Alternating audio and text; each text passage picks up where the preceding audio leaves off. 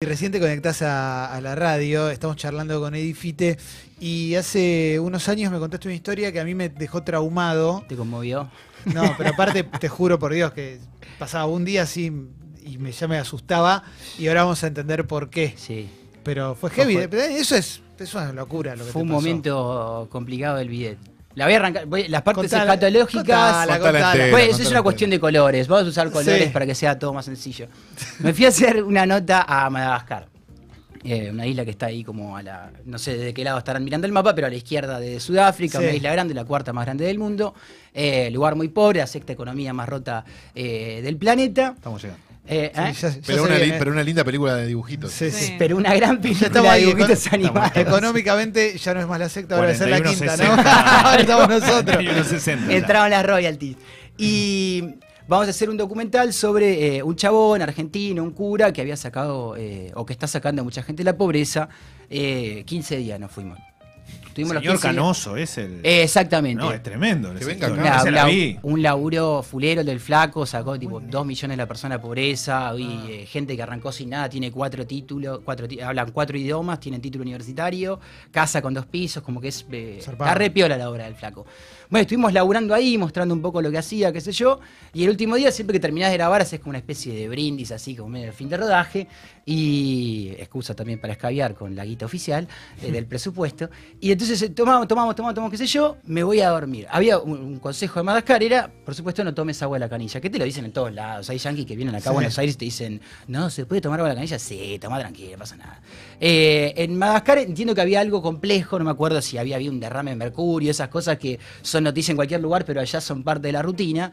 Y me recontra escabio, me voy a dormir y tipo 4 de la mañana me despierto cagado de sed mal. El hotel era una garcha y no había nada en el. eh, Viste, la heladerita estaba vacía, había un vaso y digo, bueno, no sé, voy a tomar agua de la canilla, no lo pensé tanto.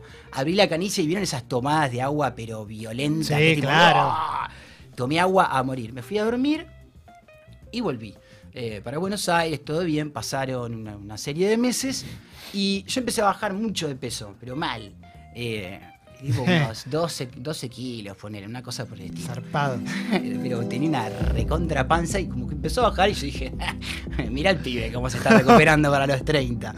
Y en algún momento, posta, o sea, yo me estaba grabando el programa de la comida de barrio y me daba cuenta como que comía mucho y así todo, como que no subía de peso y yo nunca tuve problema con la panza, pero me, me extrañaba que no se estuviera haciendo como más grande y no hice nada al respecto. Pero un día estoy, eh, eh, llam- llevo- llamo al taxi para ir al canal, que se yo, me pasé a buscar y de repente sentía como una eh, incomodidad en la zona rectal. Entonces, pensando yo que era una cuestión de, de- de diarrea o de falta de continencia por alguna indigestión, esto 11 meses después casi de haber vuelto de Madagascar. Para que le pregunto al de Discovery, ¿viene bien la nota? Perfecto. ¿Cómo la ves? Excelente, ¿eh? ¿Estamos vendiendo bien el producto? Y, y nada, voy al baño y me doy cuenta que me paso mucho tiempo como sintiendo que había determinada actividad, pero no- me asomo al agua y el agua se encontraba como en perfectas condiciones. Y yo sentía que había expulsado algo. Claro. Por lo que Ah. digo, bueno, es tarde, me estaba esperando el auto, no lo pagaba, claro, por eso era que me había tomado el lujo de, de- de- de execrar mientras me esperaba el taxi. Y entonces paso al bidet y siento como que había algo dentro, como dentro de, de- de la zona anal, propiamente dicha. Que no era. Que no era materia Cacona. fecal, estamos Claro. hablando en términos médicos, me parece que esto no Sí, es algo alojado en el bien, recto. los términos están bien manejados. Algo alo- Podrías contarlo alojado de en el recto. Algo alojado en el recto, eh, La gelatinoso. cavidad rectal. Ah, ah. Por lo que yo ¿Te pienso... dolía? ¿Te estaba doliendo? No, Ah, bueno, Era no. incómodo. había algo, era como que sentía algo ahí que colgaba. Entonces yo dije, tengo que tocar, tengo que sentir Sí, claro, claro, obvio. que hay acá, esto es un momento de maduración en tu vida, te vas a tocar el ano. Sí. Sí, sí, sí. Entonces, bueno, em- eh, empiezo y digo, no, acá hay algo, no me, no- me sentí como con la situación, prendo la ducha, porque era un lugar más íntimo, era como un lugar en donde esa- yo me permitía que eso sucediera eh, en mi intimidad. Entonces prendo la ducha, qué sé yo, y vuelvo a tocar y ya efectivamente, ya haciendo como eh, pinza con los dedos, noto que había algo. Y dije, debe ser el cordón del vacío de anoche. Claro. Porque, ¿viste cuando comes asado que, no, No sé, el más. cordón del choripán, algo, por el- algo por el estilo? Dije, "Ah, esto es algo que yo digerí. Estoy al borde de marearme. y Yo te, Yo- no, no, pregunté porque conozco la historia y estoy medio mareado. Me siento no, mal, boludo. Y entonces eh, yo pensaba, digo, esto es algo que comí entero y que debe haber pasado bien, como el choclo o el morrón, esas cosas Sí, decís, claro. puta, ni, ni lo tocó el estómago. Sí, sí. Como salió como entró. Sí, sí, sí, sale decorado, claro. Claro. Sí, sí, sale con medallas. Por supuesto. Y digo, yo esto lo tengo que sacar de alguna manera porque está, está alojado ahí adentro. Pego un tirón y sale un cuarto. Digo, la concha de la lora, me doy vuelta y ya me veo en mi, en mi propio eh, trasero algo ya eh, pendiendo de, de esa zona. Ah, bueno, no. Y pegué otro tirón y otro tirón y finalmente eh, era una tenia. Eh, una tenia, una lombriz La solitaria. tenia saginata. Una tenia saginata. Ah, eh, que la- la- la- cayó en el piso. Y yo digo, ¿qué es esto que me acabo de sacar? Es como una especie de cordón medio transparente. eh, adornado, como, como vos decías. Sí, claro, Por claro. supuesto, por la zona de alojamiento. Sí, por donde tenía el hostel. Y lo, lo pateé y se fue. Entonces la llamo a mi mujer. que nutricionista. No.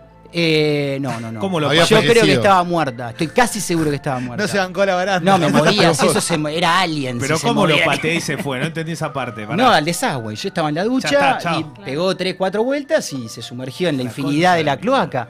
o sea que Y- está en nuestro sistema de agua eso. Igual, Sí. qué alivio después, ¿no? Sí, yo no, no terminaba, yo estaba con la idea de que era el cordón del vacío o algo, no sé, un choripán que Ah, había quedado. cuando lo viste tampoco te diste cuenta que era. No, nada. vi algo, o sea, no me acerqué nada ni lo agarré, qué sé yo, la llamo a la flaca que laburaba eh, en el Piñero, mi mujer es nutricionista, y digo, me estoy en el baño, le digo, me acabo de sacar algo del orto. ¿Qué? ¿Qué me querés contar? Tenés Hay que seguir la historia ahora. hay historias, hay historias. No era un asado, hijo de puta. Claro, no, te vi meterte nada. Bueno, Exacto. A- anoche estabas tranquilo, no, la verdad que no te puedo sumar información. Entonces le empiezo a describir lo que había pasado, qué sé yo, lo llama al doctor no sé cuánto, y el doctor no sé cuánto dice, ¿quién es Eddie, el de los fantasmas? Uy, mandar un abrazo, qué sé yo, ¿qué se sacó del culo? Y ya así todo recontra colorado, podía creer la vergüenza que me estaba dando, terminando, no sé cuánto, eran tres médicos, mi mujer del otro lado, todos cagándose de risa que me había sacado eh, esto del culo, me dijeron es tranqui, qué sé yo, después me hice los estudios eh, y anduvo todo bien. Tuviste falta- suerte que no la cortaste. ¿Por Hay qué? mucha gente que la corta en el momento que sale, pues no sabe qué es, se desespera. Empareja las puntas, claro. No se me hubiera ocurrido como pegarle. No, porque sabía que me iba a quedar como el resto adentro. Es como que. Pero, bueno, Pero igual algo- agarra un cagazo. ¿Qué no? Importante, ¿no? Pero, pero eso, ¿qué- pero, ¿Qué es esto? pero eso después te queda un tiempito, tenés que tomar eh, remedios, esas Sí, cosas. viste los antiparasitarios y, y, regá. Una No, mascota. y- ni hablar. Y el chabón me Un dijo. Tamagotchi. eh, Era como que había una cuenta que había hecho que crece no sé cuántos centímetros por mes, hace cuánto te fuiste, cuánto más o menos estimás que medía, porque claro, me dice, ¿cómo no la guardaste? ¿Qué voy a hacer? Le voy a poner una pecera y le voy a poner nombre, boludo. Claro. La tiré a la mierda. Ah, Y- Pero menos mal que la expulsaste. ¿Pudo haberse quedado más tiempo? comiendo, hubiera sido genial. Eh, me vino bien porque me casaba, entonces era como que una forma de el conservar, de traje. conservar el estado. eh, y es como que el bicho se va quedando como con eh, el consumo calo como que consume calorías Claro. que- de- del morfi que vos no. Entonces está ahí Ahora, ¿cuál es- alojada. ¿Cuál es la cosa en contra entonces? Yo Pues quiero hasta acá una- me, me quiero Y comprar boludo, un, que tenés un me bicho quiero tomar un adentro. litro de agua de moza. De, Vos sabés lo tiene que- que vender Ravena, boludo, Mirá, el agua esa. En internet leí que se vendían huevos de coso. Claro, la locura por bajar de peso se ve que hace que la gente tome eso, que es un peligro porque el bicho crece y crece y crece. Está bien, pero si te lo sacaste en la ducha 10 minutos, tomaste un antiparasitario y Claro. seguís. No, bueno, ahí puede, fu- no sé si recomendaría. Bueno, puede ser, puede ser, ¿eh? Hay que boludo, hay un negocio acá. Hay que meter Me una lo marquita como ahí. a los dos meses no saliendo y la saco. Eh, sí, la experiencia de la expulsión, eh, por ahí le, le- le resta un par de puntos, Pero no deja de 10 ser un mal método. Sí, por 10 se cambia. sí, la cambio, lo haría de vuelta.